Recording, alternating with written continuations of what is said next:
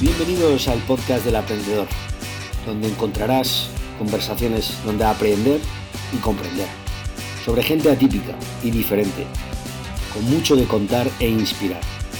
Charlas donde explorar rutinas, hábitos, habilidades, libros y todo aquello que puede resultar útil para mejorar un cachito de nuestras vidas. Hola, muy buenas a todos. Hoy tenemos con nosotros a Brendan Ryan, irlandés, nacido en Dublín, lleva en España casi 30 años, desde que vino lleva impartiendo clases de inglés en todos los niveles dentro del mundo empresarial. Además de ser profesor, es muy activo en crear contenido para redes sociales y es escritor del libro 150 expresiones inglesas de uso cotidiano. Además de todo esto, participa en regatas y es un experto en esta materia. Bienvenido, Brendan. ¿Cómo estás? Hola, César. Muy bien, muchas gracias y enhorabuena por tu proyecto nuevo, por este podcast. Muchas gracias, Brendan. Bueno, háblanos un poco de tu libro. Comentas en él que todavía fallamos mucho en las expresiones cotidianas. ¿Todavía sigues usando el famoso From the Lost to the River?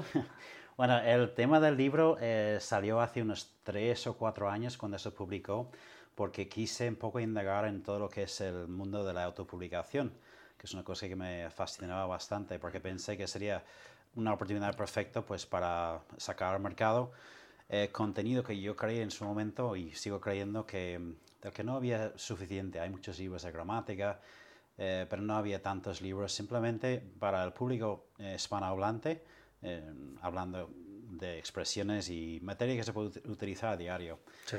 Em, y sí, la verdad es que en mi opinión, donde pues, el alumno y la alumna eh, de inglés hoy en día, donde más suele fallar tarde o temprano, es la carencia de vocabulario y de terminología, tanto para su ámbito profesional como para su vida cotidiana. Entonces, pues bueno, el proyecto nos fue bastante bien. Hicimos un, cuando hablo en primera persona plural, hablo de, también de mi pareja Rosa, que, que me ayudó bastante. Em, hicimos este primer libro, y digo primero porque tenemos ya pues, entre manos para publicar otro antes de finalizar este año. Ah, y la verdad es que me gustó, porque encajó un poco también con la idea de que lo sencillo funciona.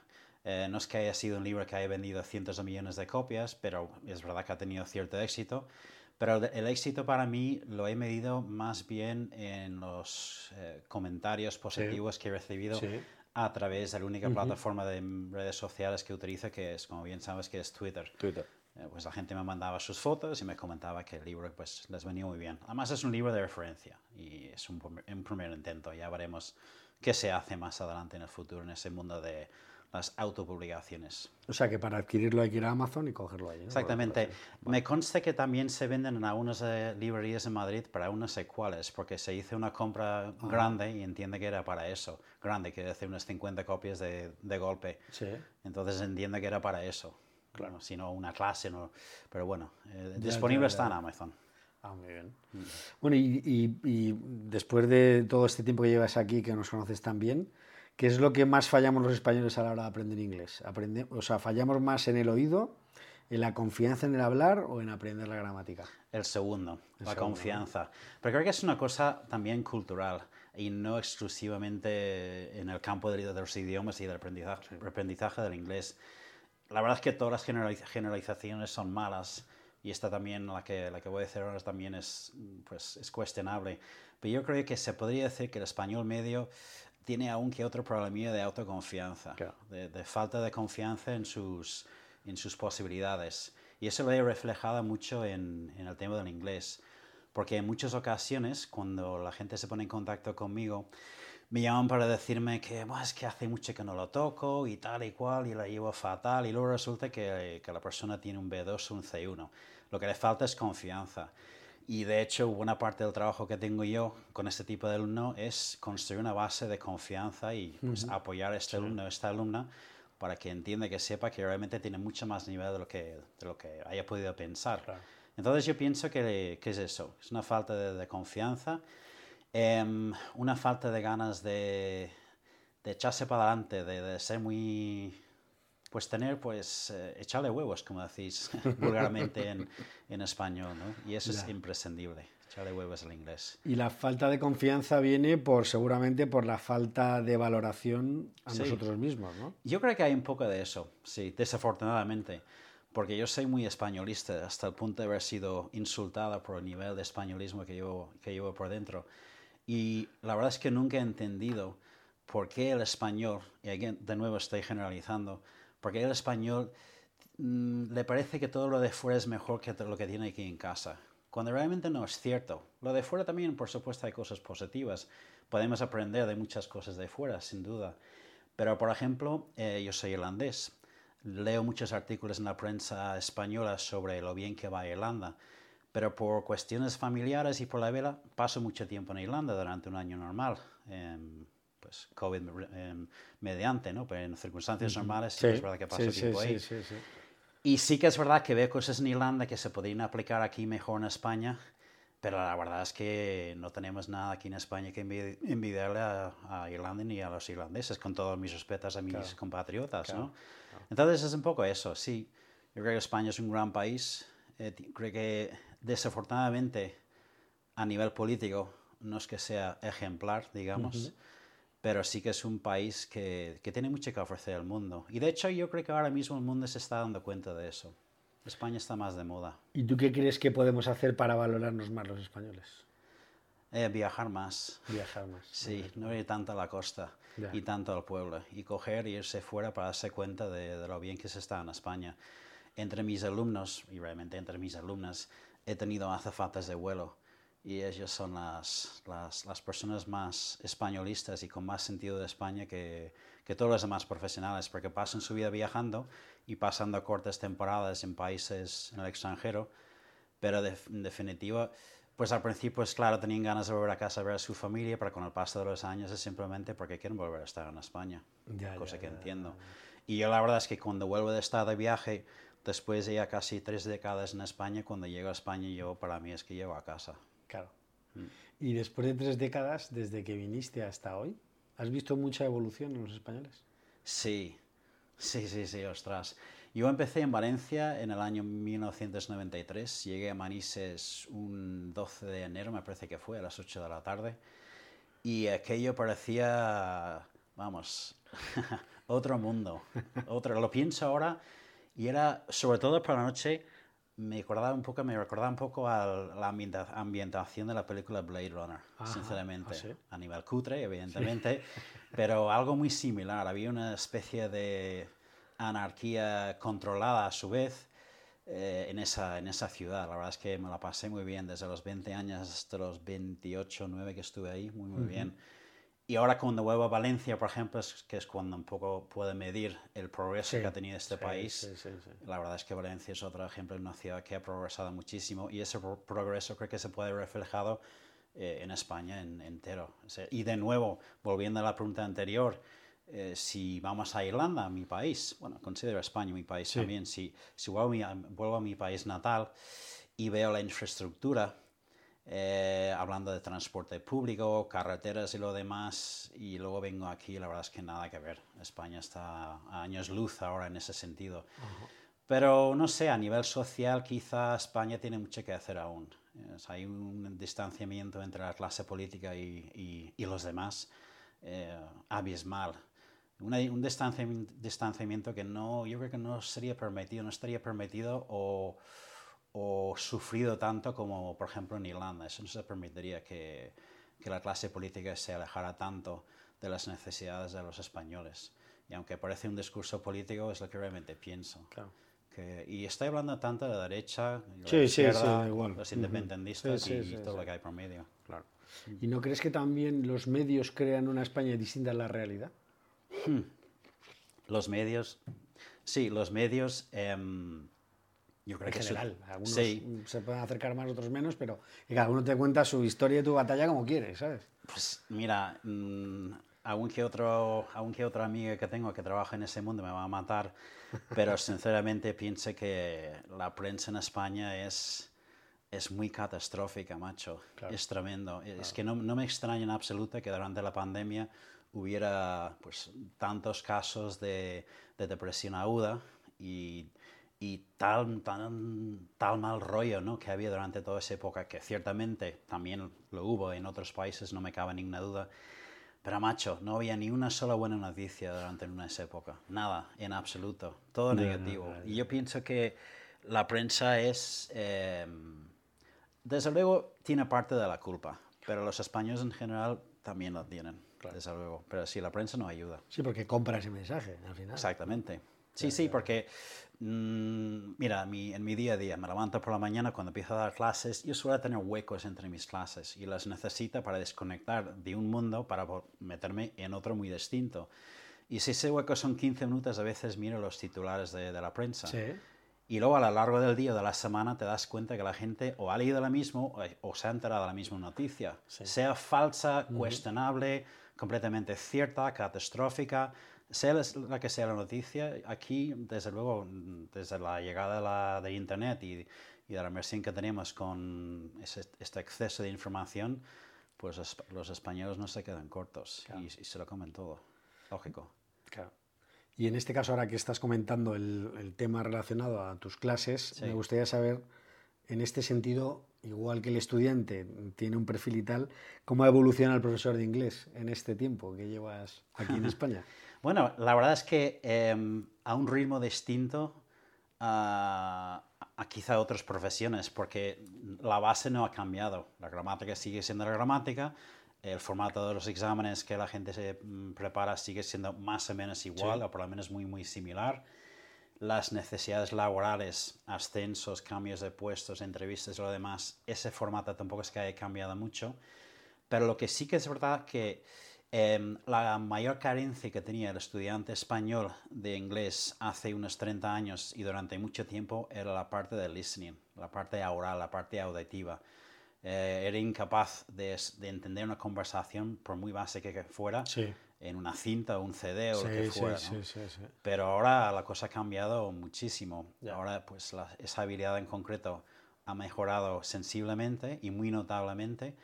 Pero ahora lo que les está fallando, sobre todo a la gente ya que está empezando en el mundo laboral, es la parte escrita. Hay excepciones, por supuesto, también, pero entienden de todo, prácticamente de todo, hablan bastante bien y como entienden de todo, la parte oral, la parte de expresión verbal les cueste menos y el camino para tener un nivel ya decente en ese campo es mucho más corto, mucho menos largo de hace unos años, pero ahora lo que les está costando es la parte escrita, que en parte fue también la razón por publicar ese libro. Claro. Un poco para cubrir un poco esa necesidad. Ya, ya, ya, ya, ya, ya.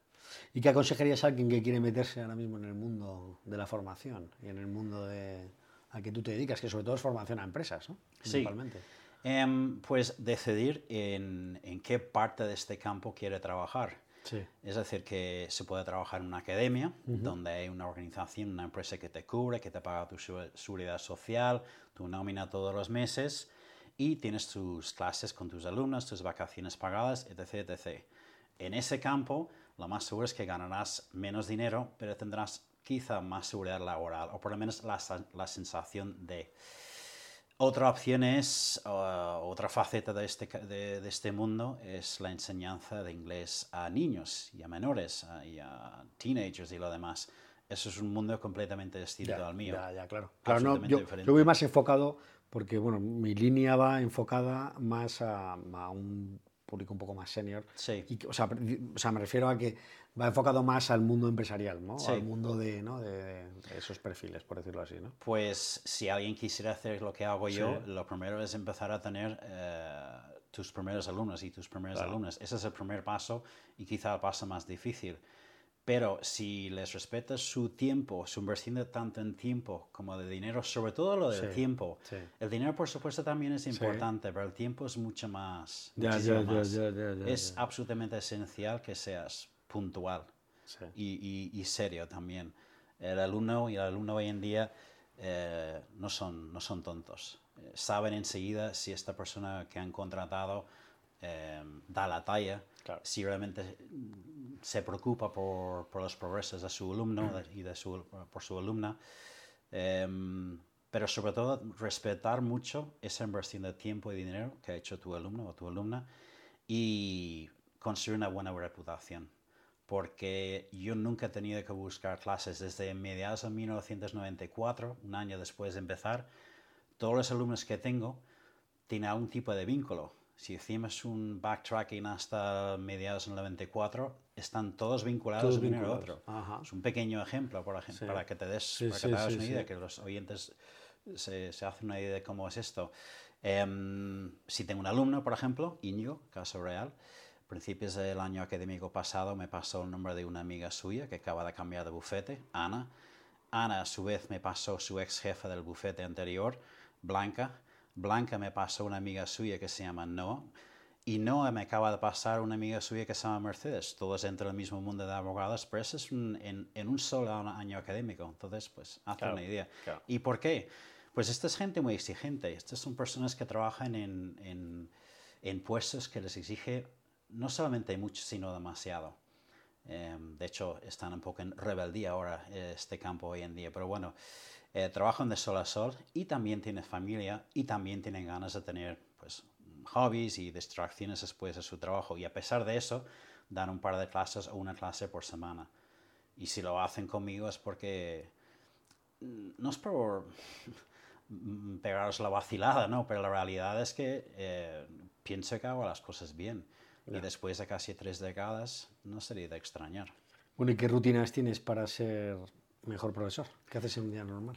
Un día normal, em, yo recuerdo hace unos años eh, estaba de moda que los famosos publicasen su rutina diaria. No sé si te acuerdas, creo que lo hablamos alguna vez tú y yo, de, de lo que hacen los famosos de levantarse a las, a las 5 de la mañana, hacer no sé cuántas horas de ejercicio, Sí. comerse un aguacate y, Sí. y todas estas cosas y luego comerse el mundo, ¿no? Sí. Yo no sé de esos. a mí me gusta la cama. Pero lo que sí que es cierto es que no puedo permitirme el lujo de tener voz de dormido en la primera clase, eh, que suele, suele ser a las 7 y media de la mañana. Entonces me levanto 90 minutos antes de mi primera clase eh, y salgo de paseo durante 45 minutos con, con mi perra. Eh, Empiezo la clase a las 7 y media, tengo clases toda la mañana hasta la hora de comer. Eh, no doy clases a la hora de comer, un cambio que hice hace unos 5 o 6 años porque es una hora muy, muy popular, muy común cuando la gente está disponible. Pero a mí también me gusta comer, así que Claro. como a la hora de comer, Claro. me echo una siesta los 7 días de la semana. Muy español. Sí, sí, sí, bien, pero 20 minutos, Sí, sí, sí. tradición española, absolutamente. Porque por la tarde tengo que tener las pilas igualmente Claro, cargadas. claro, claro, Porque la gente por la tarde hace la misma inversión que la gente por la mañana, Total, con lo cual hay que Sí, ser sí, sí, sí, equitativo. Sí, sí, sí, claro, claro, claro, claro. Y mm, no te iba a decir que me estaba viniendo a la cabeza ahora el. No recuerdo quién era, eh, si era Frank. eh, ¿Cómo se llamaba? Este. ay, no me sale la, la palabra. Era un, era un inventor eh, muy, muy, muy, eh, muy, impo- muy importante, americano. no me- Be- Benjamin Frank, no, inventó- o sea, Benjamin Franklin era o no, no me acuerdo ahora mismo quién era. Ahora no me viene a la cabeza quién era. Que lo que hacía era siempre era dormir cada cuatro horas, ¿sabes? Cada cuatro Cada horas, cuatro horas dormir. como los bebés. Sí, efectivamente. Una hora y tal, y seguir trabajando, jugar dormir. Bueno, una cosa bastante curiosa. Pero ahora mismo no me acuerdo quién era el, el- el personaje en cuestión. ¿no? Eso quiere De ver las rutinas, ¿no? De- Sí. de- Entonces se levantaba de madrugada. Sí, sí, sí, sí. Daba una vuelta y luego otra vez Eso a la es, cama. Eso es, eso es. Hombre. Sí, sí, sí, sí. No, bastante. no Sí, sé, sí. Me venía un Lo poco. a- tendría que probar, pero tendría que hacer ajustes en mi agenda de clases. Intenta justificar eso. Bueno, ¿y qué es lo que te motiva a ti? ¿Qué es lo que te hace ser mejor cada día? Em, ¿A nivel profesional te refieres? Sí, yo es que creo que a nivel profesional y personal va muy unido. Bueno, en la mío va. Sí. Sí, los tengo un poco separados. Eh, Lo que es la parte profesional, intentar hacer las cosas mejor cada día. Eh, y es volviendo a lo que comenté antes, es respetar el tiempo y la inversión de mis alumnos. Aunque ellos mismos no hayan hecho la inversión, aunque sea una inversión por parte de su empresa, es una inversión de su tiempo. Entonces, todos los días intento respetar eso y respetar eso quiere decir ayudarles a mejorar. Aunque sea muy poquito, poquito, una mejoría es una mejoría. Siempre pasitos hacia adelante y nunca hacia atrás. Y al final se nota, em, con el tiempo se nota. Sí. Entonces intento hacer eso día a día. Mm, A veces lo normalmente lo consigo, no a veces. sí. Habitualmente lo consigo, asiduamente lo Sí, consigo, sí, sí. casi siempre. Pero no, en ocasiones sí tengo mal día como todo Dios. Ya, ya, ya. Bueno, ¿y qué haces cuando tienes un mal día? ¿Qué haces para desbloquearte? Es lo mismo, salgo de paseo. ¿Sabes de paseo? Sí, yo creo que no hay problema que no se quite dando un paseo. Curioso, ¿eh? Porque Sí. he hablado con varias personas que me, han, que me han dado también esa respuesta. Es que esa respuesta, eso lo dijo alguien y quien lo haya dicho, vamos, tú iba cargado de razón, macho. Sí, sí, sí, sí. Sí, porque la casa eh, acaba convirtiéndose en una trampa, ¿no? En una especie de, de, Claro. de- de concha, ¿no? De, que Claro. no se puede darle. Pensamos que no podemos salir porque tal. Yo que tengo, cuando tengo días oscuros, no dudo. Cojo la perra y me voy a la calle y en tres o cuatro manzanas ya empiezo a sentirme mejor y vuelvo a casa una persona nueva. Renovada, ¿no? Sí, la verdad es que es una cosa sencilla, es ejercicio, ¿no? Sí, sí, sí, sí. Es soltar sí. esas endorfinas y, sentirnos bien, sí. dando un paseíto. Claro. Oye, y dime, cuéntame un poco sobre ti. ¿Qui- ¿Quién te motiva a ti? ¿Qué, qué persona te gusta, no sé, imaginaria o no imaginaria? Quiero decir, imaginaria que vive o no vive, o que, ¿sabes? Con la cual, pues, eh, de alguna manera mm, te, te- te motiva a ser mejor cada día, a hacer mejor las cosas. Hombre, me encantaría alistar unas cuantas personas muy conocidas, eminencias en su sector y el resto, Ah, bien. pero no puedo. Eh, porque la persona que más me ha motivado a mí eh, ha sido mi padre y Ajá. en segundo lugar mi, mi familia y actualmente sin duda mi, mi pareja Rosa. Y no es guasa, es, es la pura verdad. Porque mi padre siempre, cuando él me veía, en mi familia estamos adiestrados, y así adiestrados, para salir de la, de la escuela secundaria, meternos en la facultad y luego meternos en una empresa de renombre. Es decir, que si mi madre tuviera que decir que mi hijo trabaja en tal sitio, pues todo el mundo sabía dónde era tal sitio, Sí, ¿no? Entonces es una presión que teníamos desde el principio, pero claro, yo no hice eso. Claro. Yo fui a la facultad de Inglaterra, no terminé mis estudios, acabé en España por cuestiones mm, de faldas y básicamente me quedé aquí. Y me, y me puse a poner dar clases de inglés como hacía mucha gente. Es verdad que luego volví a Irlanda, me formé y me saqué la titulación, etc. Pero mi padre siempre me dijo ¿no? que, que no es cuestión del trabajo, sino de hacer el trabajo bien. Sea el que sea el trabajo, hacerlo bien y sobre todo ser feliz en el trabajo. Y en ese trabajo, si no estuviera feliz, no tendría alumnos. Claro, claro, claro. Si no me gustara este trabajo, macho, Sí, sí, sí. sí no sí, tendría sí, alumnos. claro. Se me notaría en nada y menos. Claro, claro, claro, claro. Entonces la motivación de mi padre fue ese, porque a pesar de habernos, pues eso, enseñado a, a trabajar para estas grandes empresas, cuando en mí, em, pues vio otra cosa, distinto a mis dos hermanas y mi hermano, lo respetó, con lo cual se me dio mucha confianza. Y hoy en día mi familia, pues lo mismo. Y la verdad es que hablo también de Rosa, no simplemente porque, mis pare- porque es mi pareja, sino porque ella sabe lo que es la presión de dar treinta y pico clases de inglés todas las semanas a cierto nivel, que al final acabas con la cabeza muy quemada y ella la verdad es que aguanta mucho mis eh, largos silencios al final de la semana cuando estoy Claro. recargando las Claro, cuerdas claro, vocales. Claro, claro, claro. Es un trabajo gris. muy de... Ya te digo. Claro, claro, mucha resistencia, mucho sí, fondo. Ya, sí, ya, ya, ya. fondo psicológico, sí. Sí, ¿no? Sí, sí, sí, sí. Y, eh, y fuera de lo que es tu entorno, ¿qué otras no, personalidades o, o, no sé, escritores o qué personas verdaderamente dices, coño, qué motivación, qué tío más interesante? Igual te vas a reír de esto, pero a mí me motiva mucho, y la verdad es que diciéndolo en voz alta me da un poco de, de vergüenza decirlo, pero me motiva muchos de los estrellas de cine de Hollywood de los, de los años ses- 60, 70. De Niro, Pacino. Eh, toda esta gente me, me inspira un montón. Porque seguramente es gente que ha recibido críticas por los millones que se han ganado y tal, pero esa gente me ha proporcionado a mí tal cantidad de placer y horas de, de ocio y de entretenimiento.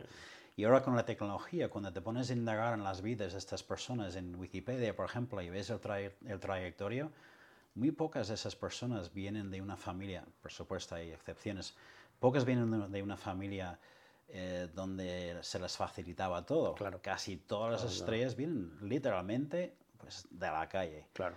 Y esa gente me gusta mucho. Es verdad que también las nuevas generaciones de actores también hay algunas eh, excepcionales. Ya. Pero estos tres o cuatro que te mencioné, la verdad es que todo ese grupito de gente me, me inspira. Y si tuvieras a Robert De Niro aquí o al Pacino cara a cara, ¿qué le preguntarías? Pues mira, esa era una pregunta que yo hacía en muchas clases de inglés de conversación. Si pudiese cenar con Al Pacino o el actor Claro, de, tu, claro. de tu elección, ¿cuál sería y, y qué le dirías?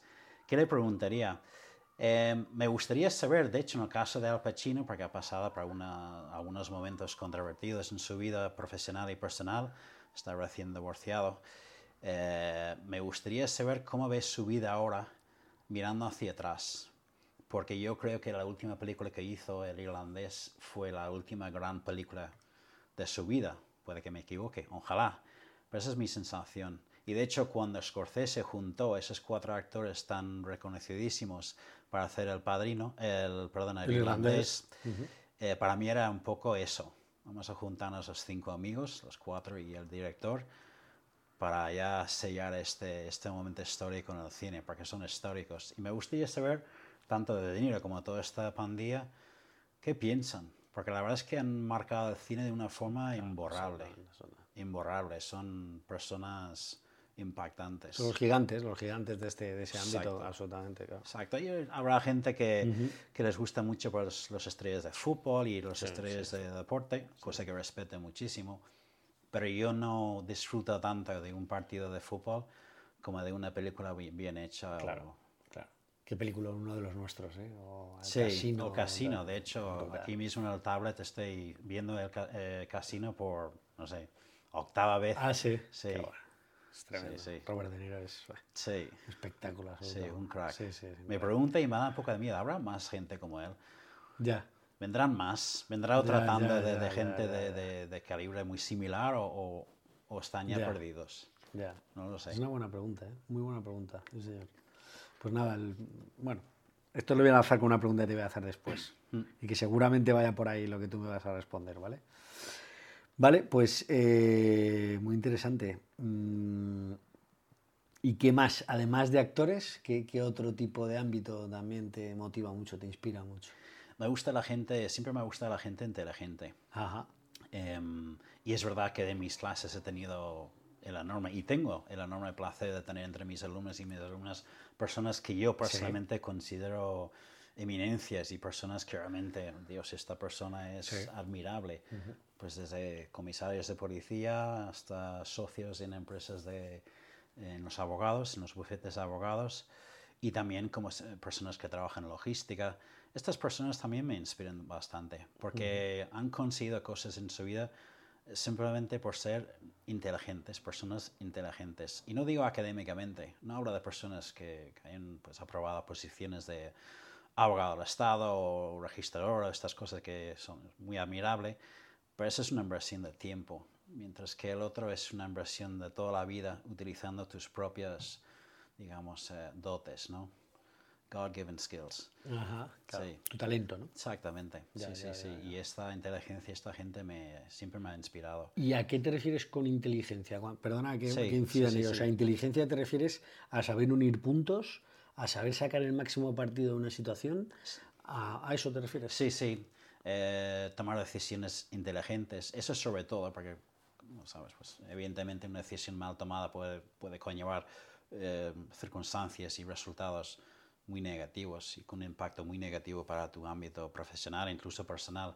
Entonces, esa gente que, que se sabe torear de lunes a viernes con su, con su mundo laboral, con sus complejidades, eso, y sacar máxima partida de sus equipos, de seguir llevándose bien con su jefe y con sus subordinados y subordinadas. Todas esas cosas, es hacer malabarismos con, con la vida laboral. Esa gente es, es excelente y eso no se aprende en ninguna facultad.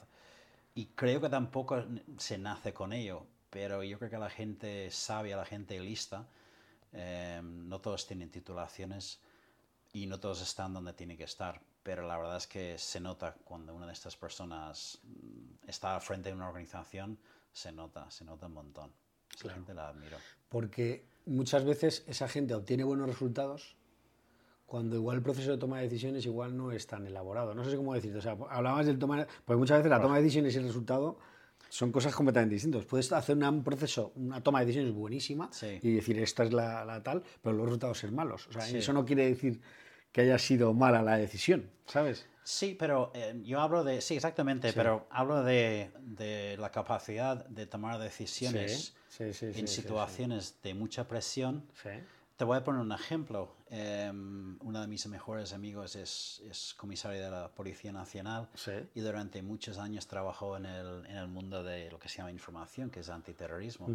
Estaba aquí, pues ubicado no muy lejos de mi casa, aquí en, en, Madrid. Y él es una persona a la que yo siempre he, admirado. He, hablado mucho de él con, contigo en otras ocasiones, ¿no? en, en, otros, en otras conversaciones, porque en su trabajo tuvo que torear y capear no solamente con equipos humanos complejos dentro de su departamento, sino también con la faceta política, porque las cosas no eran iguales dentro de la información cuando estaba Aznar que cuando vino al que vino después. Es decir, que mm, esa presión añadida la tiene poca gente. Es decir, que si trabajas en una empresa, estás sometido a presión por parte de tus clientes y por tus subordinados, tus compañeros de equipo y de tu jefe o tus jefes o tus jefas, pero pocas veces del ministro de, de Justicia o de Interior, en este caso de Interior. Ya, ya, ya, ya. Entonces, él siempre ha sido una persona, de hecho nos hicimos amigos a base de clases de inglés y llevamos ya una amistad de casi, casi 20 años, yo creo, aproximadamente. Y yo la verdad es que le cogí mucho cariño mucho rápido, muy rápido porque vi que era una persona que, que sabía manejar muchas situaciones distintas, mm, todas ellas bajo una presión política y todas ellas con, con resultados positivos, que en su caso se traducen en vidas, vidas salvadas, literalmente.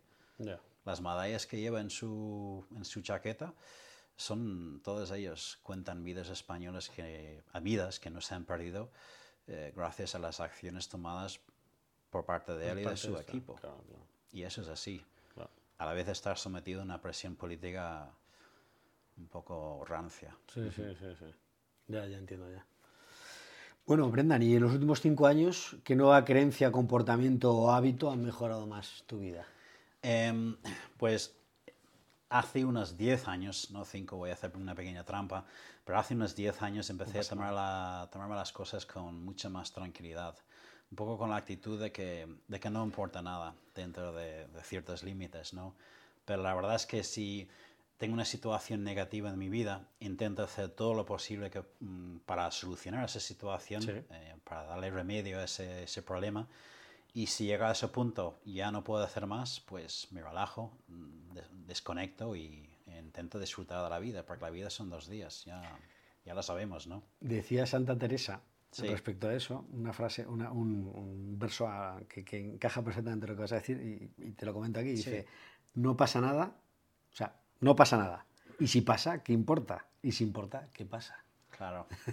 es sencillo, simple, pero es buenísimo. Me, me hubiera encantado decirlo de esa manera. Sí, sí, sí, sí. Por eso es que, me, como lo estás haciendo ahora mismo, digo, voy a mirarlo porque no, no, no lo sé recitar, evidentemente, lo he leído, pero que es buenísimo. No pasa nada. Y si pasa, ¿qué importa? Y si importa, ¿qué pasa?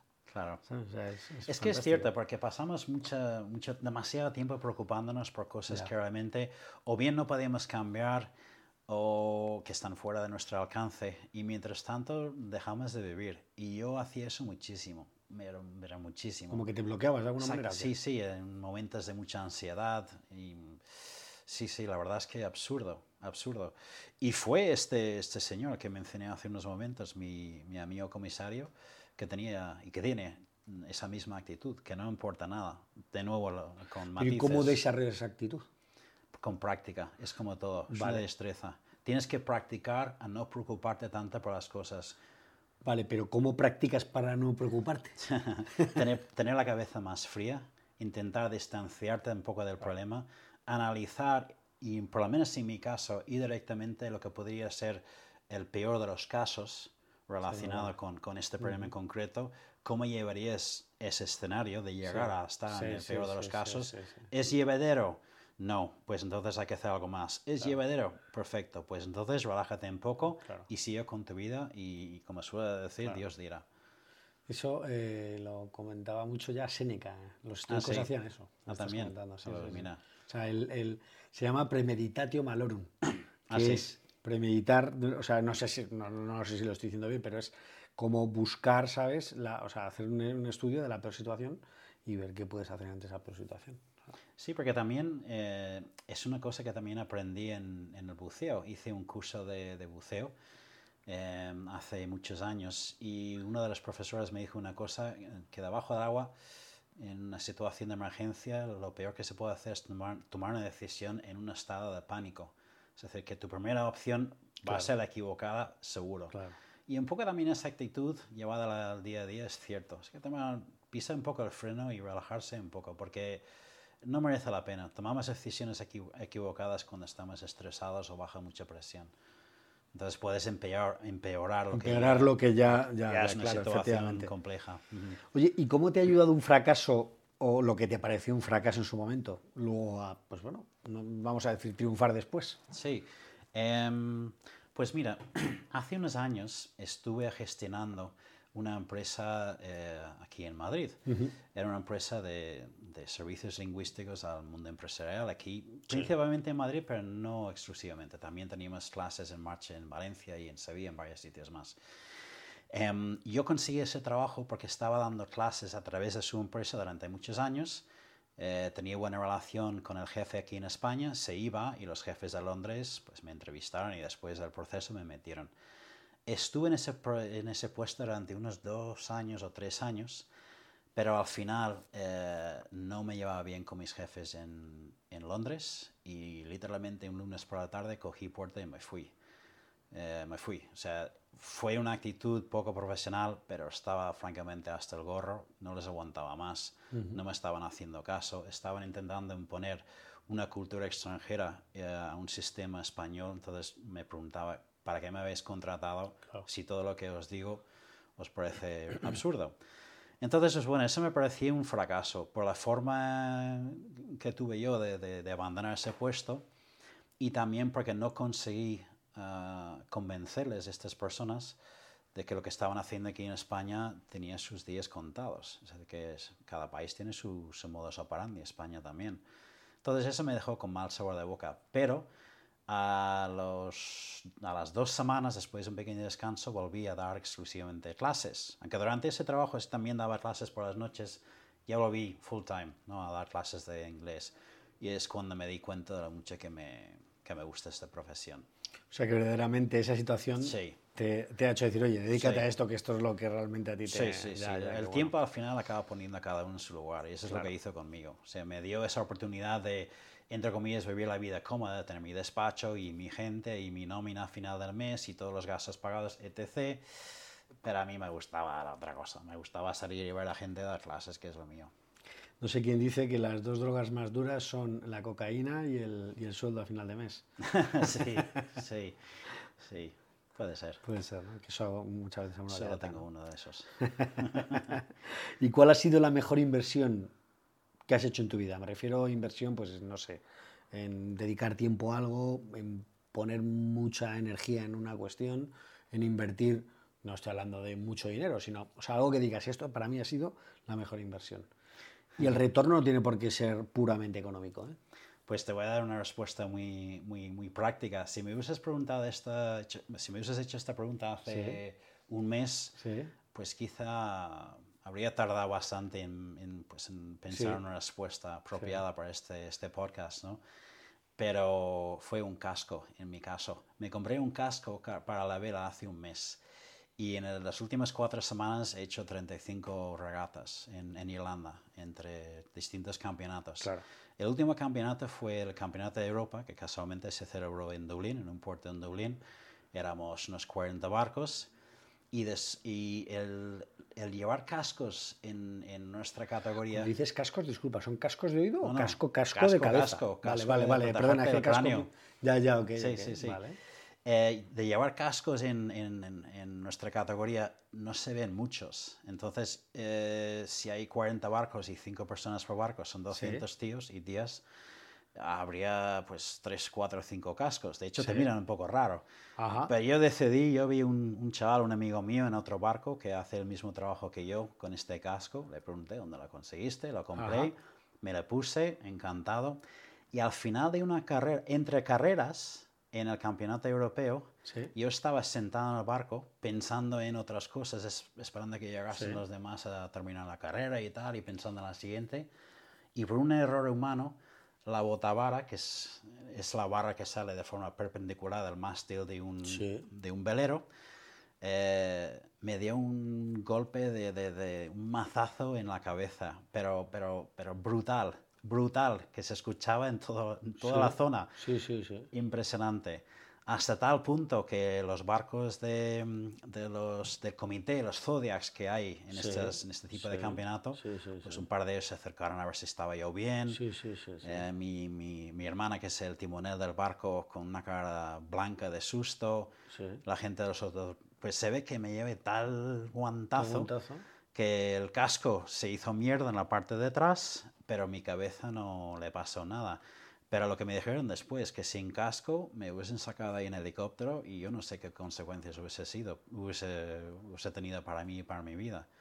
Así Qué que bueno, qué bueno. 125 euros, la mejor inversión. Por eso te digo, me preguntes esto hace Fantástico. un mes Sí, sí, sí, y la respuesta hubiese sido mucho más creativa. Pero este es un.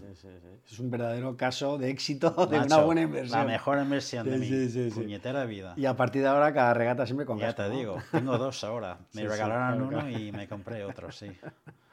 Qué bueno, qué bueno. Mm. Vale, muy bien. Oye, ¿y, y qué aconsejarías a alguien que se planteara, o sea, es decir, que, o sea, eh, perdona, no, no, no, no, mi pregunta no va, la, la- la- la he, comentado mal, la he preguntado mal. ¿Qué te hubiera gustado que te hubieran recomendado cuando empezaste tu viaje particular, por decirlo así? Eh, ¿Te refieres a profesional Sí, o profesional. que me hubiesen recomendado? Em, sí, es una pregunta difícil de, de contestar. Em, supongo que la misma recomendación que yo, Sí. yo haría a un profesor, como comentamos al principio de la entrevista, pues sobre elegir bien el, el campo donde quieres trabajar. Sí. Yo creo que ese. Yo tuve suerte. Yo caí en esto de casualidad. Yo vi un anuncio en el periódico El Levante hace eso, unos 30 años en Valencia. Se necesita profesor de inglés en, en DHL, o los, los mensajeros. Y yo fui ahí porque no había otra cosa. No me estaban dando trabajo en ningún otro sitio. Pero fue estupendo, porque a mí me gusta este mundo. Porque trabajas con empresas, pero no en empresas Ah, aprendes de cómo funciona cada mundo profesional sin tener que pringarte de la política de cada empresa. Claro. Y lo mío no son teenagers ni son niños. Entonces, yo le aconsejaría a cualquier persona que, que quiera meterse en esto, elegir bien el tipo de alumnado, dicho sencillamente. Ajá. Mm. ¿Y qué no le recomendarías? Em, no le recomendaría ser generoso con sus tarifas. Eso es lo que no le recomendaría, porque si empiezas cobrando X, vas a tardar mucho en cobrar X más incluso el IPC. Mucho. Entonces hay que tener mucho cuidado con eso. Si tienes una tarifa por hora, que sea una tarifa justa, pues que, que tenga algo que ver, que esté vinculado con tu experiencia, tu, buen hacer y, y etc, etc. Eh, y tener un plan de aumento gradual de los, em- de los precios a lo largo de los años, porque si no, mm, te vas a complicar mucho la vida. Cada año vas a ser más pobre. ¿Estás de acuerdo en ese dicho que dice que un mal cobrador hace un mal pagador? Sí, sí, sí. Sí, porque sé lo que es eso. Porque en este mundo ya la cosa se mejor- ha mejorado mucho, pero en este mundo mío muchas veces eh, puedes llegar a tener una situación en que te deben literalmente miles de euros, Sí. pero no los has cobrado. Claro. Entonces eso te convierte a ti en mal pagador. Claro. Más de un Mal casero. cobrador. Sí, sí, efectivamente. Claro. Entonces, Con lo pues cual el otro no te paga. Claro, Si ya te tiene además, eh, ¿no? Sí, alguna manera sí, cogido, ¿no? cogido, porque ¿qué haces? Claro. te vas y no te pagan nunca. Claro. Hay que tener mucho cuidado con, con eso, sí, pero tienes razón. Inevitablemente y tristemente es así. Claro. Y Brendan, ¿cuál es un poco, yendo un poco al punto de, digamos, eh, cultural de la entrevista? Sí, ¿Cuál es el libro que más has regalado y por qué? el mío. Ah, sí. Sí. Ajá. El que más he regalado, desde luego, es ese. Sí. Sí, compré Ajá. unos cuantos y las personas que venían a mi, a mi casa en, en Javia, cuando vivía en Javia para hacer los cursos que hacíamos ahí, les regalamos un, un libro. Claro. Sí, sí, sí. ¿Y cuál es tu libro favorito? Dime los tres libros que más han influido en tu vida. Sí, eso es bastante difícil. Em, eh, puedo pensar más en autor que en libro. Sí. Em, no sé si conoces al autor que se llama P.G. Woodhouse. No. Woodhouse ha escrito. Woodhouse. Sí, pero no Wood Me- suena, me suena, ¿no? sí. Sí, bueno, este es un tío eh, británico que escribió libros sobre lo que es el servicio doméstico, o lo que era el servicio doméstico, específicamente en Londres en esa época, eh, principios del siglo XX y finales del siglo XIX. Sí. Es decir, que ese tipo de, de lealtad que tenían ciertos mayordomos, los, los butlers, o los simplemente man, que les llamaban de aquel entonces, hacia sus, sus jefes. Entonces mi madre, por alguna razón extraña, cosa que nunca enten- entendería, yo crecí en una casa sin televisor, entonces desde muy pequeño yo leía todo, hasta las cajas de los cereales y las etiquetas, las- yo no paraba de leer. Entonces mi madre me regalaba libros a mansalva bueno. y me empezaba a regalar estos libros que a nivel eh, lingüístico no me enteraba de la mitad, porque utilizaban palabras ya con muchas sílabas y yo tenía cinco años y no me enteraba de la película. Pero poco a poco, a lo largo de los años, sí. Y empecé a adquirir vocabularios y vocabulario y expresiones en inglés que mis amigos no tenían, no se enteraban de nada. Entonces, quizá ahí también cogí un gustío para lo que es el, el inglés en general. Entonces, P.G. Woodhouse y todo lo que tenga que ver con el, el personaje Jeeves. ¿Te suena un buscador que no sé si existe hoy en día que se llamaba Ask Jeeves? Sí, me suena, sí. Te, te suena Sí, muy sí, poco sí. porque creo que ha muerto. Sí. Pues es eso. Jeeves es- era un mayordomo que solucionaba todos los problemas para su, Ah, vale, vale, vale. vale. para su, para su maestro, para su jefe, para su... Sí, sí, sí, Creo que lo he confundido con All the Web, ¿eh? Perdón, pero bueno, lo de Ask. Pero lo de Ask no sé por qué me suena de Sí, algo. creo que lo, re- lo, lo re- acabó abreviado en, en Ask. Sí, algo así. me- lo de. Ask sí me suena. Eso sí, Sí, me pues, suena. eh, su nombre original era Ask de P.G. Woodhouse. Em, pero te voy a hablar también muy brevemente de dos, dos libros que, que leí hace, hace poco, en los últimos dos años, en ambos casos, tres años en uno. No sé si han traducido este, pero este es del, de Flea. Em, Flea es el bajista de los Chili Peppers. Ajá, sí. Michael, no recuerdo ahora mismo de su, de su Sí, apellido. sí, sí. Aquí lo decimos en, en Spanglish, decimos flea, ¿no? Flea, exactamente. Sí, sí, pues sí, mira, sí. Flea. Sí, sí. Escribió un libro que literalmente traducido el título del inglés al español sería Ácido para los niños, ácido hablando de, de- de ácido, ¿no? De los Ajá, años de 60. LSD. Sí, Acid for the Children. No sé si han traducido el título del libro, pero ese libro me gustó muchísimo, porque es un tío con el que siento cierta, cierta cercanía. Es un tipo muy humilde, porque además de leer el libro, luego escuché el audi- audiolibro leído por él, por el Ah, mismo mira, autor, qué con bueno. lo cual le tenía su Ajá, chicha. Mientras sí, estaba sí, limpiando sí. la casa, nada más llegar aquí, pues lo tenía ahí puesto horas y horas. Ese libro me encantó. Muy, muy, muy Ah, recomendable. mira, oye. Sí, porque es un tío muy humilde que ha llegado a ser un multimillonario y tiene algunas expresiones, algunas, algunas reflexiones sobre su vida caótica muy, muy interesantes. Además, te da la sensación de ser un tío como muy loco, ¿no? Sí, lo que, más que lo que es un tío, él lo dice en su libro, que yo veo una existencia, más o menos lo dice así, yo veo una existencia eh, ajena a, a las demás personas, mi experiencia. Es decir, que cuando me acerco a un grupo de personas, tengo la sensación de que están viviendo una existencia muy distinta a la mía. Y me siento siempre como un outsider, como una persona pues en el exterior, ajena a los demás. Y a veces yo también me siento eso, no por ningún tipo de, de problema psicológico, sino porque soy un extranjero viviendo en España. claro, y por muchas mañanas que me Sí, levante sí, en España, sí, seguiré siendo irlandés en Claro, España. Entonces, claro, yo claro. también vivo esa realidad un poco mm, alejada Sí. de lo que es eh, la vida cotidiana, quizá, pues de, de- de ti mismo, por ejemplo. Sí, sí, sí, sí, sí. Entonces, ese me gustó cuando Interesante. Sí, un comentario que hizo, porque él también lo siente, por, por- lo, lo piensa por sus propios motivos y lo, lo siente por sus, por sus propias experiencias en la vida, que él se siente un poco alejado de la mayoría de la gente, y desde niño, Sí, sí, sí. desde niño. Mm. ¿Y cuál es el otro libro? El otro libro es de, es de Matthew McConaughey, Ah, sí, Green Lights. Greenlight. Sí. Ajá. Este tío es el tipo más optimista que existe en el mundo de Hollywood. La verdad es que mm, gustarme no es que, me, no es que me guste mucho este tipo, pero sí que es verdad que ha hecho unas películas muy buenas, últimamente sobre todo, que el tío se ha espabilado y ha dejado de hacer eh, rom- eh, comedias románticas y ahora hace cosas más serias. Hizo True, Detec- True Detective la primera temporada estupenda. Pero bueno, en cuanto al libro, green lights, luces verdes. Y, para él las, las luces verdes, estas green lights, son como oportunidades en la vida. Y en cuanto se, se te presente una de estas oportunidades, Sí. es cuando tienes que pisar el acelerador. Es cuando tienes que tomar acción, cuando tienes que motivarte, moverte y tomar las decisiones apropiadas y necesarias para aprovecharse, aprovecharte de, de esta luz verde que te da la vida. O sea, identificar oportunidades. Y, y no solamente, exactamente, y agarrarlas, ¿no? y agarrarlas, y Claro. aprovecharlas y exprimirlas. Y Claro. pues lo que él cuenta en su libro es eh, todas estas luces verdes que ha tenido en su vida para tenerle pues donde está hoy en día, ¿no? Un, un actor muy- más que consolidado en, en el mundo del cine internacional con lo que aparentemente también es una vida personal em, exitosa, ¿no? Es decir, que el tipo ha sabido aguantar el, el tirón del mundo ese. Y muy bien, porque es un tipo también muy, muy optimista. Muy optimista, ¿no? Mm. Ujú.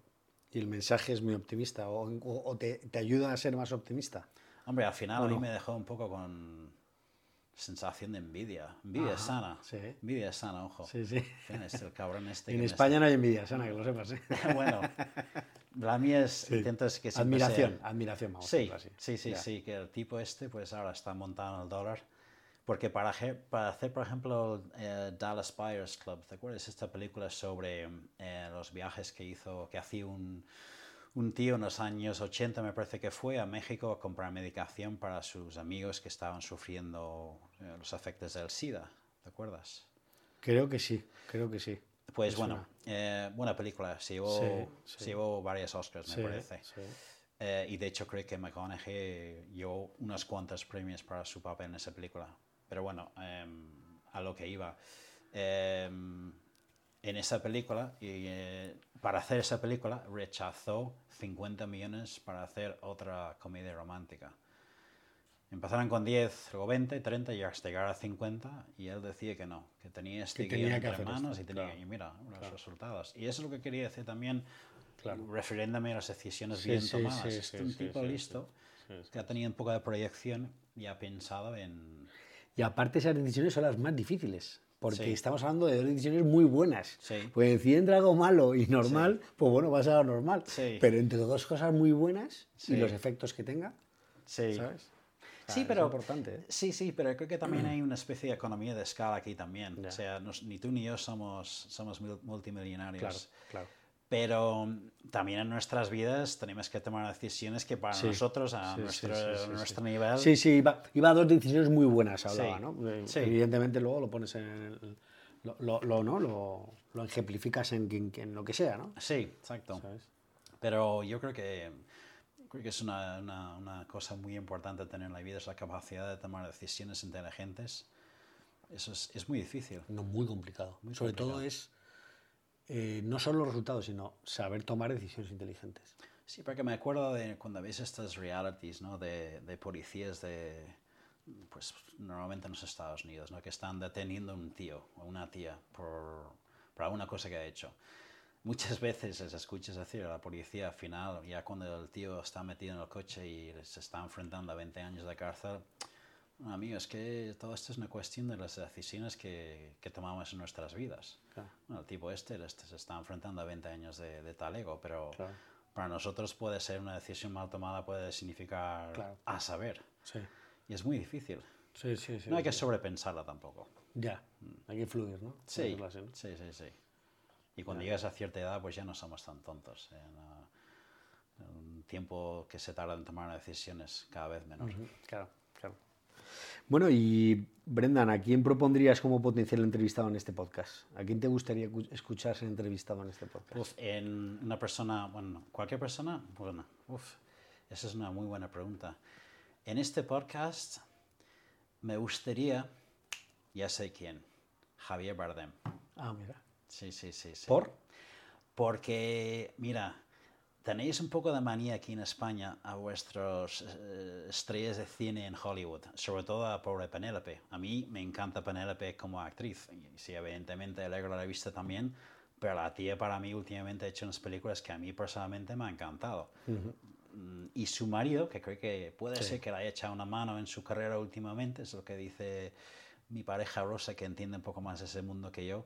Bardem me parece un tío, vamos, excepcional, con un talento brutal. Solo hay que ver el tipo de película que, Sí, sí, que ha sí, hecho en, los últimos, en los últimos 20 años. Sí, sí, sí, la evolución que ha tenido él como, artista, brutal, es tremendo. Sé que no hay país para viejos, por ejemplo, que ganar- para ganar el Oscar, ¿no? Sí, sí, efectivamente, y bien merecido, y se merece unas cuantas más. ese es un tío que debe tener mucho que decir y de un, es una persona de la que podemos aprender quizá algún que otra, Qué bueno. una que Pues otra nada, cosilla. Así que intentaremos, intentaremos mover nuestros hay que usar tus para- contactos, amigo mío. Sí, sí, eso va a ser difícil. Bueno, como sabes, esto se llama, el podcast se llama El Aprendedor, ¿no? ¿Hay algo que hayas aprendido con H en la entrevista? Sí, em, pues mira, sinceramente al principio de esta entrevista yo estaba, como habrás podido notar, un poco inquieto, ¿no? Sí. porque era una cosa fuera de, fuera de lo normal para mí, ¿no? Sí, sí, sí, sí. Aquí un sábado por la tarde en mi casa. Em, y he aprendido, eh, pues eso, he puesto en práctica lo que dije siempre, ¿no? De, de que las- no, no importa, se importa. las cosas con tranquilidad que Sí, sí.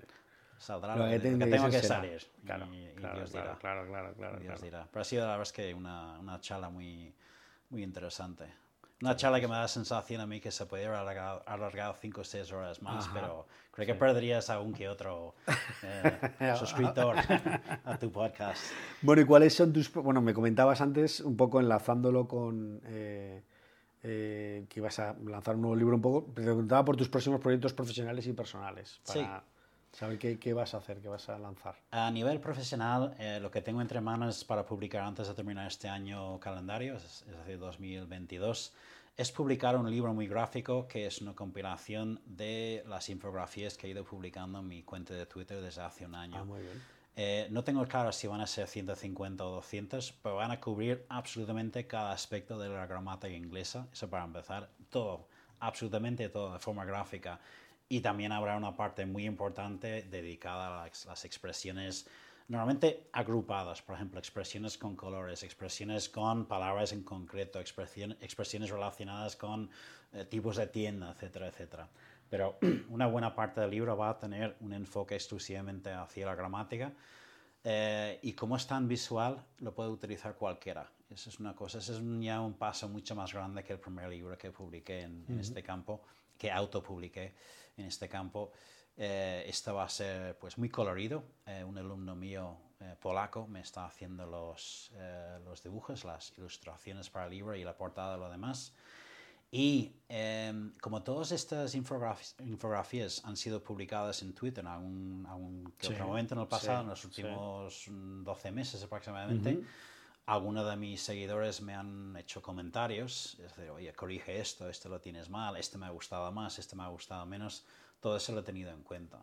Entonces, em, se los voy a agradecer uno por uno al principio del libro de las personas, los seguidores que me han ayudado en las pequeñas correcciones, fallos ortográficos, eh, aunque como son infografías bilingües, pues mi español no es malo, pero no es perfecto.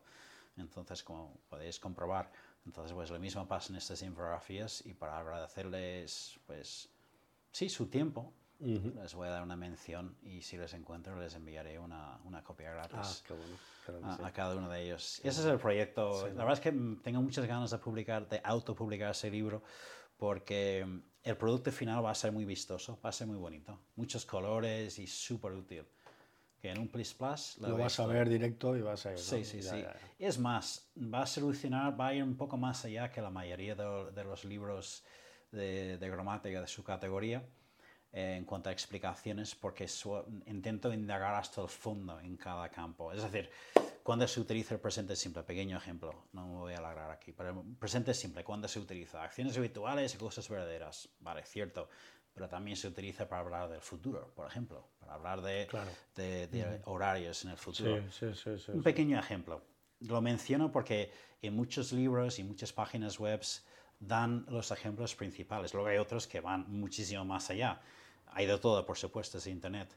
Pero lo que este libro va a intentar hacer es que en, en una sola página encajar toda la información sobre ese tema, que sea el present simple o the conditionals o los modal verbs o cualquier campo, intentar cubrirlo todo Em, dirigido al público hispanohablante de nuevo, como, como, como siempre, que ese es mi mundo.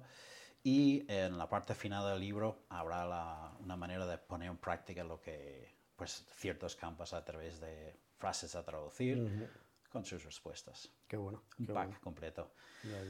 Y a nivel personal, mejorar mis habilidades en el barco. Eso es Ah, lo que muy quiero. Sí. Vamos a empezar ahora este, en noviembre y diciembre en Irlanda. Tengo que ir todos los fines de semana a, Greystones, que es un pueblo al sur de Dublín, para hacer em, carreras, no son regatas, entre cuatro o cinco barcos de, de, nuestra federación, los que pueden librarse esos domingos, e intentar mejorar, porque em, en este campeonato europeo, eh, en una de las carreras, no una global, conseguimos un octavo puesto. Entonces tú piensas, un octavo puesto, tío, eso es, un, eso es una basura. No para nosotros, tío. Porque la última vez que hicimos el campeonato... Hay que tener en cuenta el nivel de los barcos. Sí, sí, claro, Está La, la, Marina Italiana con dos barcos, los alemanes mandan sus, su sus mejores barcos, los británicos tienen una, una federación, una flota de barcos súper competitivos. Entonces, para nosotros, la verdad es que muy bien ese octavo puesto en esa carrera, porque detrás de nosotros había pues 34 barcos. Es una, Sí, una, sí, bueno. una imagen bonita. No, no, oye, oye, claro, claro, claro. Entonces somos bueno, capaces de conseguir cosas mejores en nuestras competiciones, pero requiere, como dice mi sobrina, que es una de la tripulación, requiere tiempo en el agua. Ajá. Así que Ya, ya, ya, tiempo en el agua ahora y más tiempo en, en primavera. Ah, muy bien, Mm. muy bien. Llevarnos a, llevarnos a casa más que un simple polo, a ver si nos Claro. dan un trofeo la próxima vez. Ah, muy bien, claro que sí. Ah, muy bien. Bueno, ¿y dónde te pueden eh, contactar o dónde pueden ver tus, tus proyectos? Entiendo que en Twitter, ¿no? Principalmente, ¿no? Eh, únicamente. Que es la... la... Sí, es mi nombre y mi apellido. Es Brendan, Sí. de Dinamarca, M de Madrid, Ryan, R-Y-A-N. Brendan, D-M, Ryan. Ryan. En Ah, Twitter me encontrarás. Y, y ya está. ¿Y hay algo más que quieras añadir o tratar eh, que nos hayamos dejado en el tintero? ¿Algo que te gustaría comentar? Sí, un simple comentario más para las personas que estén escuchando, que están intentando aprender inglés o mejor- mejorar su inglés, eh, pues mm, no tenerle miedo, Claro. eh, echarle ganas, Claro. ser constante y eh, intentar por todos los medios no dejarlo, porque el inglés abre tantas o más puertas que una carrera o dos carreras y un máster. O desde luego, sin el inglés, esas carreras y másters no te sirven para nada. Absolutamente. Con lo cual, pues eso, echarle ganas, insistir y que la pronunciación no es tan importante, hombre, nos obses- obsesionamos un poco con, con ese tema. Así que si Claro. te sientes con ganas de hablar y crees que tienes la base, pero tienes un acento de Huelva, no pasa nada. Adelante ya por ello. Perfecto, Brenda. Oye, pues muchísimas gracias por tu tiempo. A Me ha encantado la Sí, entrevista. ha sido muy divertido. Eh, creo que, bueno, espero que los oyentes se hayan divertido al menos tanto como yo. Eso espero. Y nada, oye, eh, nos veremos pronto y bueno, te agradezco muchísimo tu tiempo. Y gracias por entrevistarme, ha sido muy, entre- muy entretenido. Perfecto.